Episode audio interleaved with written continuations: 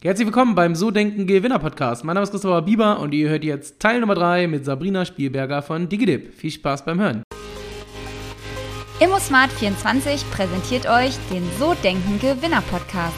Egal ob Wohnung, Grundstück, Einfamilienhaus oder Kapitalanlage, geht auf immosmart24.com und sucht euch eure Finanzierung raus.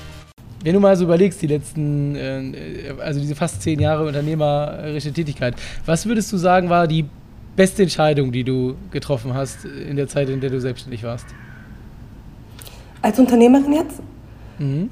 Bei Digitip, also ich glaube, die beste Entscheidung war, ähm, ein Leadership-Coaching zu machen. Da habe ich sehr, sehr viel gelernt, wie man Mitarbeiter führt und ähm, ja, wie man einfach, wie man einfach Mitarbeiter versteht, wie man äh, Teams leitet, wie man die, äh, wie man Vertrauen aufbaut, was super wichtig ist. Und dann wurde ich auch tatsächlich, also ich war, glaube ich, am Anfang relativ, ähm, also ganz am Anfang relative Micromanagerin, mhm. aber ähm, habe das dann mit dem Leadership Coach, Coaching auch schnell abgelegt. Was dann, also da habe ich auch gemerkt, so das Team mir auch sehr dankbar dafür war. ja, weil dann Dinge in der Kommunikation besser liefen. Ja, auf jeden Fall. Okay, also okay. ich habe halt auch Dinge abgegeben und dadurch haben sich ähm, die Leute auch selbst verwirklichen können.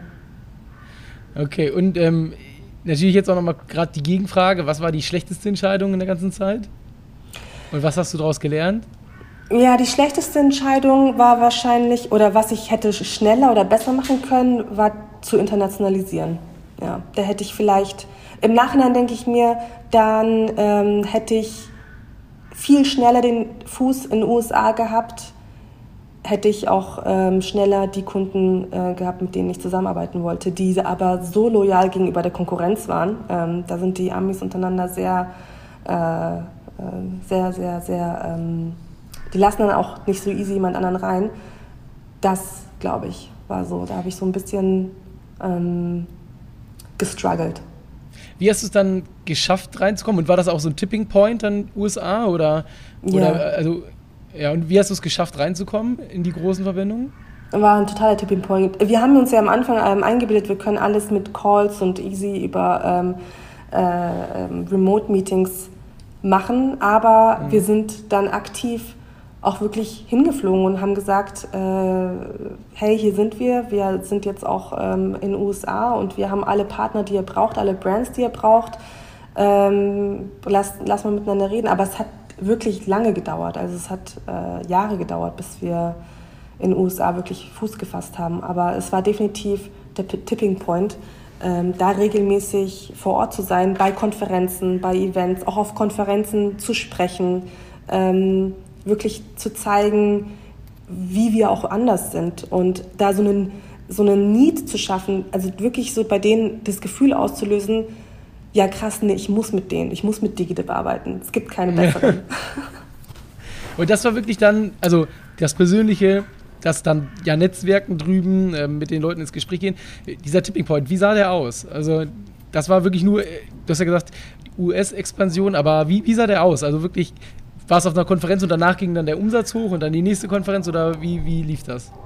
Ja, also wir haben, wir sind nicht auf Konferenzen gegangen, solange wir nicht vorher schon mindestens, ähm, also pro Tag zehn Meetings geschedult haben. Also wirklich, es war wirklich krass. Wir sind dann zu zweit, zu dritt, zu viert immer rübergeflogen. Jeder hatte jeden Tag nonstop, also wirklich im 15, 20 Minuten Takt Meetings. Wir haben richtig gehasselt und ich glaube, das haben die Leute dort auch zu schätzen gewusst. Die haben das gesehen. Die haben ähm, gesehen, dass wir nicht locker lassen, dass wir wirklich hart am Arbeiten sind, dass wir wirklich, dass wir hasseln, dass wir das auch ernst meinen. Und ähm, aber leider war es nicht nur mit einer Konkurrenz, äh, mit einer Konferenz getan. Ähm, wir haben uns tatsächlich mit denselben Leuten mehrmals im Jahr auf verschiedenen Konferenzen treffen müssen, bis die Vertrauen genug aufgebaut haben, uns mal einzubinden. Und dann haben sie uns nicht vollgasmäßig eingebunden auf der Seite. Die haben erstmal getestet, erstmal mit dem einen Shop, erstmal auf dieser einen Seite, auf dieser einen Unterseite, die kaum Traffic hat. So, ne? Erstmal gucken, mhm. machen wir mhm. wirklich nichts kaputt auf der Seite, weil ja. von Leuten zu erwarten, einen JavaScript-Code einzubauen, also ist schon auch äh, eine, eine, äh, eine Herausforderung. Ähm, das wirklich Baby Steps. Also es waren wirklich Baby Steps. Und ähm, auch ständig mit denen in Kontakt zu bleiben. Also einer meiner Mitarbeiter, der war jetzt sogar, der hat wirklich so enge Verbindungen auch aufgebaut, also persönliche Verbindungen auch aufgebaut. Ja? Also die gratulieren sich gegenseitig zum Geburtstag, gegenseitig auf Hochzeiten eingeladen und so weiter. Das ist wirklich anders. Wann ist der Knoten da geplatzt? Also wann, wann war so der, der Schritt so, also die Konferenzen, die Meetings, du hast gesagt, über Jahre oder Monate immer wieder. Wann kam so der, also wo war so dieser, genau dieser Punkt, wo es dann diesen Hockeystick vielleicht auch gab? Mm, ich denke, der größte Punkt, und es war, glaube ich, wirklich in jedem Markt so, ist, wenn man zum Beispiel mit einem Brand ähm, eine, eine Kooperation hat, wo, wo jeder weiß, okay, das ist kein, das ist kein einfacher Partner, den man, also den kriegt man, diese, dieses, diesen Brand kriegt man nicht so einfach. Ähm, das hat dann direkt äh, Impact, also hat auch Vertrauen geschaffen äh, bei, den bei, den, bei den potenziellen Publishern, bei den Kunden. Dann wiederum ähm, war es auch immer so ein, äh, hat es auch sehr, sehr, sehr geholfen, einen Publisher zu haben, der äh, einen guten Ruf hat und relativ groß ist in dem Markt und zu sagen, hey, das ist jetzt, das ist eine der größten Gutscheinseiten zum Beispiel in den USA, Top 5 Gutscheinseiten, mit denen arbeiten wir jetzt und dann, oh, okay, wow, ähm, da müsste wirklich gut sein. So, ne? Und das ist so, so diesen einen Namen zu haben, mit dem man dann zu anderen hingehen kann, ähm, um die zu ködern. Okay, also Weil da dann, dann so ein bisschen FOMO entsteht bei allen anderen. ja. Es ist wichtig, immer ist wichtig, FOMO entstehen zu lassen als Vertriebler. Und hattet ihr denn eine klare Positionierung in dem Bereich? Also so ganz, ganz spitz? Ähm, du meinst jetzt auf der Publisher-Seite? Mhm. Also genau, also bei ähm, auf der Publisher-Seite haben wir uns sehr schnell auf Gutscheinseiten auch fokussiert, was übrigens auch so ein Tipping Point war, ne? weil es ist tatsächlich so, klar, es ist super schön, ähm, Verlagsseiten im Portfolio zu haben, aber eine Gutscheinseite oder eine Seite, die oder eine Dealseite, ne, die auf Verkauf ausgerichtet ist, wo es wirklich darum geht, ähm, ähm, ähm, Sales zu machen, Absatz zu generieren, nicht nur irgendwie nicht Content zu erstellen, keine News zu erstellen, sondern wirklich über Produkte und Shops ähm, die Leute zu locken das, äh, das war auf jeden Fall äh, ein, ein, ein, starker Move von uns. Und die Gutscheinseiten und die Dealseiten, die haben eine ganz eigene Herausforderung in der Branche mit den Brands und mit den Affiliate-Netzwerken, weil davon gibt es halt sehr viele von den ähm, Gutscheinseiten und ähm, die müssen auch immer wieder für ihre, ähm, für ihre Daseinsberechtigung kämpfen. Und wir haben dann gesagt, hey, musst du gar nicht, du arbeitest jetzt mit uns und wir kämpfen für deine Daseinsberechtigung. Also wir schauen, dass wir, du hast jetzt mit dem Brand, das wurde, da wurdest du ständig abgelehnt. Ähm, wir haben eine gute Connection zu denen, weil wir haben ja auch hochwertige Seiten im Portfolio, mit denen ähm, Brand XY schon arbeitet. Wir können mal ein gutes Wort für dich einlegen. Und da haben wir uns so positioniert, dass wir gesagt haben, ähm, we fight your battles, kein Problem. Und es hat sich dann auch gelohnt, weil wenn dann ein Brand gesagt hat, okay, ich vertraue euch, wenn ihr sagt, die Gutscheinseite ist, die bringt's und die ist koscher und mit der können wir jetzt, äh, mit der ähm, haben wir eine gute, eine, eine gute Partnerschaft, dann ähm, war das auch direkt hat sich jetzt auch natürlich direkt im Umsatz äh, bemerkbar gemacht. Ne? Also es war dann Aber die, die die, die Brand suchen dann tatsächlich einzeln aus, sozusagen, wer Publisher werden darf. Also ja. ja, okay. Ja, Aber das, ja, das, sind doch Tausende wahrscheinlich teilweise. Und die gucken sich jeden einzeln an. Ja, manchmal halt nicht. Deswegen war das das, das, ist das Problem mit Affiliate. Äh, meistens eben nicht. Meistens ähm, lehnen sie blind ab. Und wenn du dann nochmal ankommst und pitcht, dann hören sie sich das an. Wenn nicht, dann war es wohl anscheinend okay, dich abzulehnen. Dann hast du es nicht so doll gewollt. Ne? Okay, ja, krass. Äh, wenn du mal so überlegst, was ähm, waren so die größten Investitionen in, ähm, in dein Unternehmen, in äh, DigiDip? Also wo habt ihr, wo hast du am meisten investiert in der Zeit und was hat am meisten ähm, Return gebracht? Ähm, coole Features zu bauen, glaube ich. Also Features auch zu bauen, die ähm, unsere Publisher, die auf unsere Publisher auch zugeschnitten sind. Zum Beispiel den Gutscheinseiten einen ähm, automatisierten Gutscheinfeed anzubieten weil das ist auch, das ist auch echt krass viel Arbeit für die. Ähm, die müssen ja für jeden Shop wissen, welcher Gutschein ist gerade aktuell, welcher Shop hat gerade welchen Gutschein, gibt es überhaupt gerade einen Gutschein und das kann man eigentlich über eine API ähm, abrufen bei den Affiliate-Netzwerken, aber halt nicht immer bei jedem super smooth äh, und zuverlässig. Und ähm, wir haben halt eben eine Schnittstelle gebaut für eben diese Gutscheinseiten, dass sie sich einfach nur bei uns andocken müssen, ähm, was sie ja eh schon sind, aber jetzt auch über die API und dann halt instant über, egal, also über alle Netzwerke hinweg, alle Brands hinweg, alle aktuellen Gutscheincodes haben mit genauer Beschreibung, wie lange ist der gültig, was ist Mindestbestellwert, für wen gilt der nicht und so weiter. Was würdest du sagen, ähm, das wäre mal interessant zu wissen, so Brands, die mit Affiliates arbeiten, wie viel Umsatz kommt so bei Affiliates? Also ist das, ist das von wirklich 0 bis 100 Prozent gibt es sowas? Oder kann man es pauschal sagen, dass so große Marken oder große Brands, wie viel generieren die über Affiliate Marketing? Weil das ist ja in der Öffentlichkeit gar nicht so bekannt. Also ich glaube, das bekannteste ist Amazon FBA und ähm, bei YouTubern oder also so Content Creatern, dass die halt dann Links stehen haben, dass es Affiliate-Links sind, aber so richtig public ist das ja nicht, dass es sowas gibt. Also so der Otto Normalbürger wird das gar nicht wissen, dass wenn er wahrscheinlich auf den Link klickt, da irgendwie eine Provision im Hintergrund läuft. Ach so, wie viel, ach so, wie viel Prozent äh, teilweise Brands abgeben, meinst du? Nee, nee, wie viel, wie viel Umsatz du über Affiliates kommt bei Brands? Was würdest ach du da so schätzen? Weil die ja auch eigene Kanäle haben, eigene Werbung etc. pp. ist ja nicht, ähm, ist ja nur ein Vertriebsweg am Ende des Tages. Also, ja. Kann man, kann, kannst du da so eine Einschätzung machen, wie viel äh, so große Marken, ich hätte ja gesehen, ihr habt da auch äh, sowas wie Nike drauf gehabt, Samsung, keine Ahnung. Also Samsung glaube ich sogar fast mehr als Nike, weil natürlich da so E-Geräte wahrscheinlich, da gibt es ja wahrscheinlich Artikel, Teste und so weiter, auch so Seiten, aber ja. kannst du das so, so sagen, wie viel um Umsätze überhaupt für so Brands kommen über Affiliates? Ist sehr unterschiedlich. Also jetzt zum Beispiel bei Samsung generell werden auch die Warenkörbe höher.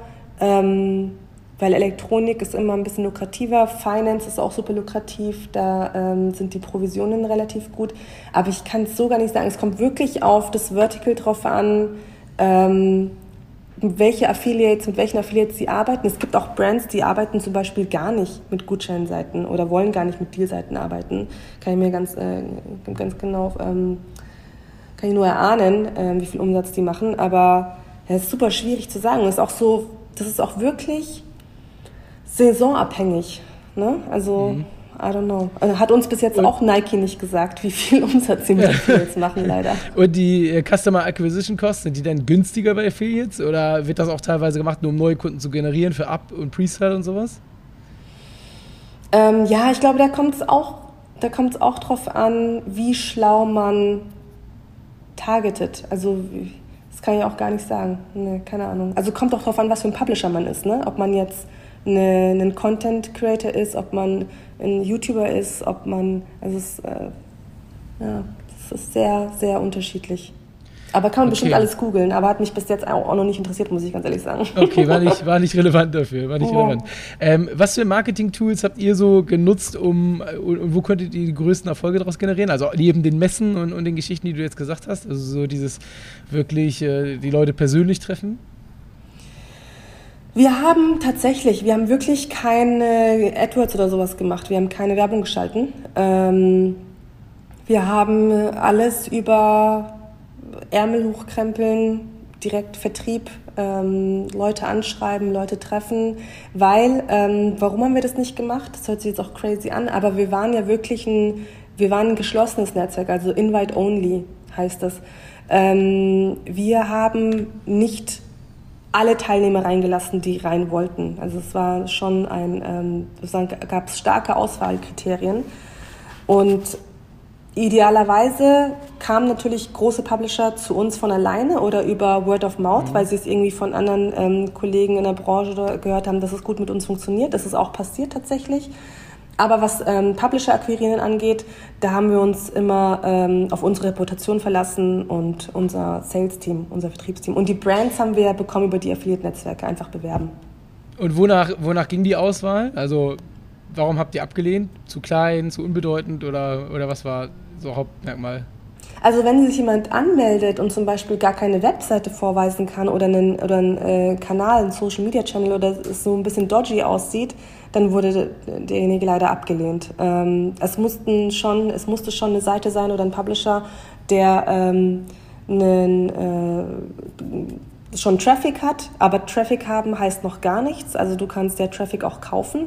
Ähm, dann wurde geguckt, wer steckt dahinter, was für, einen, was für eine Reputation haben die schon im Markt, sind sie schon auf irgendeiner Blacklist, weil manche Affiliate-Netzwerke haben auch Blacklists von Publishern, die halt aktiv Fraud betreiben.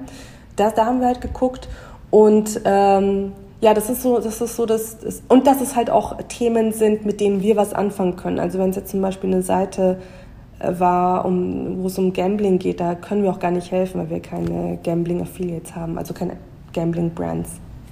Okay. Ich würde gerne noch mal so zum Schluss ein, zwei, ein, zwei Fragen stellen. Ähm, mich würde noch mal interessieren bei dir, nach den ganzen Jahren, was würdest du sagen, was hat so zu kurzfristigen, schnellen Erfolgen groß beigetragen und was eher so zu diesen langfristigen, kontinuierlichen? Was war, was war für beide Sachen so entscheidend? Also zu kurzfristigen, schnellen Erfolgen hat auf jeden Fall ähm, der Shift der Fokus, wenn man den Fokus geschiftet hat. Also ich war zum Beispiel am Anfang sehr, sehr ähm, streng, was, die, das, was das Publisher-Portfolio anging. Also mir war es wichtig, dass es nur Content-Seiten sind oder Influencer oder ähm, also ich wollte keine Gutscheinseiten drin haben, weil Gutscheinseiten hieß immer, das, ist, es hat immer Ärger gebracht, ne? Und ähm, in der Branche schon vorher und das wusste ich auch schon damals von meinem anderen Job. Ähm, aber da das Mindset zu ändern und weil wir auch immer wieder von Gutscheinseiten angesprochen wurden ähm, und äh, die, die mit DigiDip arbeiten wollten und die haben gesagt, hey, ähm, äh, wir, können, wir, können, wir können miteinander wachsen und äh, ich habe das halt immer abgelehnt, aber Mitarbeiter, also mein, im Sales-Team hieß es dann, hey, wir können ja mal einen Test starten. und dann haben wir halt diesen Test gestartet und das ging natürlich durch die Decke also gefühlt, wo wir vorher einfach mit den Umsätzen so ein bisschen rumgedümpelt sind im äh, Content-Bereich, ist halt leider einfach so. Ne? Also Content ist wirklich schön, äh, Magazine und so weiter und Blogs, aber da ist halt kein Volume dahinter, nicht immer wirklich. Mhm. Ähm, und bei Gutscheinseiten halt eben schon. Und da einfach, das hat so einen, ähm, der Switch hat auf jeden Fall einen kurzfristigen Erfolg gebracht. Und langfristigen Erfolg war wirklich... Ähm, die Qualität der Plattform zu aufzubauen. Also weil was wir sehr oft gehört haben, ist, dass ähm, unsere Kunden, die unsere Plattform benutzen, haben, haben also wir haben das immer ständig gehört, haben, die haben immer gesagt, wow, ihr seid wirklich so, also von der von vom UX UI super angenehm, ihr seid äh, äh super ähm, äh, userfreundlich, das sowieso. Ihr, ähm, die, die Statistiken, die Reportings laden sich schnell. Ich kriege ähm, die Reportings, die ich brauche. Und es haben halt viele Affiliate-Netzwerke einfach nicht. Und es ist auch super nervig, als ähm, Publisher sich bei zig Affiliate-Netzwerken einzuloggen, um irgendwie, keine Ahnung, um deine, deine Gutschriften runterzuladen für die Steuer am Ende des Monats zum Beispiel. Ja, das hast du halt alles gar nicht, den ganzen Pain, wenn du ähm, bei Digidip Publisher bist, dann ähm, kriegst du halt einmal im Monat eine Auszahlung und damit dann auch deine Gutschrift zum Beispiel. Die einfach, einfach die, da, darauf zu achten, dass der Standard, der, der, der, dass wir einen hochwertigen, qualitativ hochwertigen Standard auf der Plattform auch die ganze Zeit haben, den es so in der Branche wirklich selten gibt. Mhm, okay. Mega. Also ich glaube, ähm, Sabrina, wir haben heute auf jeden Fall einen guten Einblick bekommen, auch in die Affiliate-Welt. Das ist mega spannend gewesen, mal zu hören, was so dahinter steckt, weil ähm, da wird viel drüber gesprochen, aber so richtig Einblick hat man, glaube ich, nur, wenn man jemanden wie dich mal interviewt, der auch da drin steckt in dieser Welt. Ähm, oh. Ich würde gerne noch zum Schluss als letzte Frage von dir wissen, so generell zum Thema Selbstständigkeit und Unternehmertum. Was würdest du Menschen empfehlen, die sich selbstständig machen möchten? Ähm... Ja, das ist das, weil ich bin ja gerade auch selbst in der Situation, ob ich, ich überlege, ob ich wieder gründe oder nicht. Ähm, ich glaube wirklich, ein Thema zu finden, was, äh, was einen treibt, ja, und auch ähm, davon überzeugt zu sein, dass man es besser macht, als was schon da ist. Ähm, und wie man es besser macht, vor allem wirklich einen Plan zu haben, da ähm, auch tiefer reinzugehen, sich die Konkurrenz genauer anzuschauen und sowas. So wirklich, ich glaube, USPs zu haben, das ist das, was auch uns zum Erfolg geführt hat, wirklich überzeugende USPs zu haben. Ja. Okay, cool. Mega, vielen, vielen Dank für deine Zeit. Ich bin echt super gespannt, was so das nächste Ding von dir wird. Ähm, wir werden das auf jeden Fall mal im Auge behalten und dann vielleicht ja bei der nächsten Firma, wenn es dann eine wird, mal ein zweites Interview führen. Danke für deine Zeit. Ja, danke dir. Sehr gerne. In diesem Sinne, ciao, ciao. Ciao. Das war Teil Nummer 3 mit Sabrina. Ja, Podcast ist zu Ende. Ab nächster Woche wird es eine Änderung im So Denken Gewinner Podcast geben. Und zwar werden wir die nächsten Interviews immer im Ganzen veröffentlichen. Das war so ein bisschen Feedback aus der Community und ich bin mal gespannt, wie ihr es findet. Ähm, der Unterschied zu bisher ist natürlich, dass wir dann wahrscheinlich nicht mehr jede Woche was veröffentlichen, denn äh, so viele Interviews führe ich nicht. Der Podcast wird ja nur nebenbei von mir zum Spaß betrieben. Es kann also sein, dass dann öfter mal Lücken oder Pausen sind. Nur, dass ihr schon mal Bescheid wisst und ich freue mich dann mal auf euer Feedback zum neuen Format. Ciao, ciao.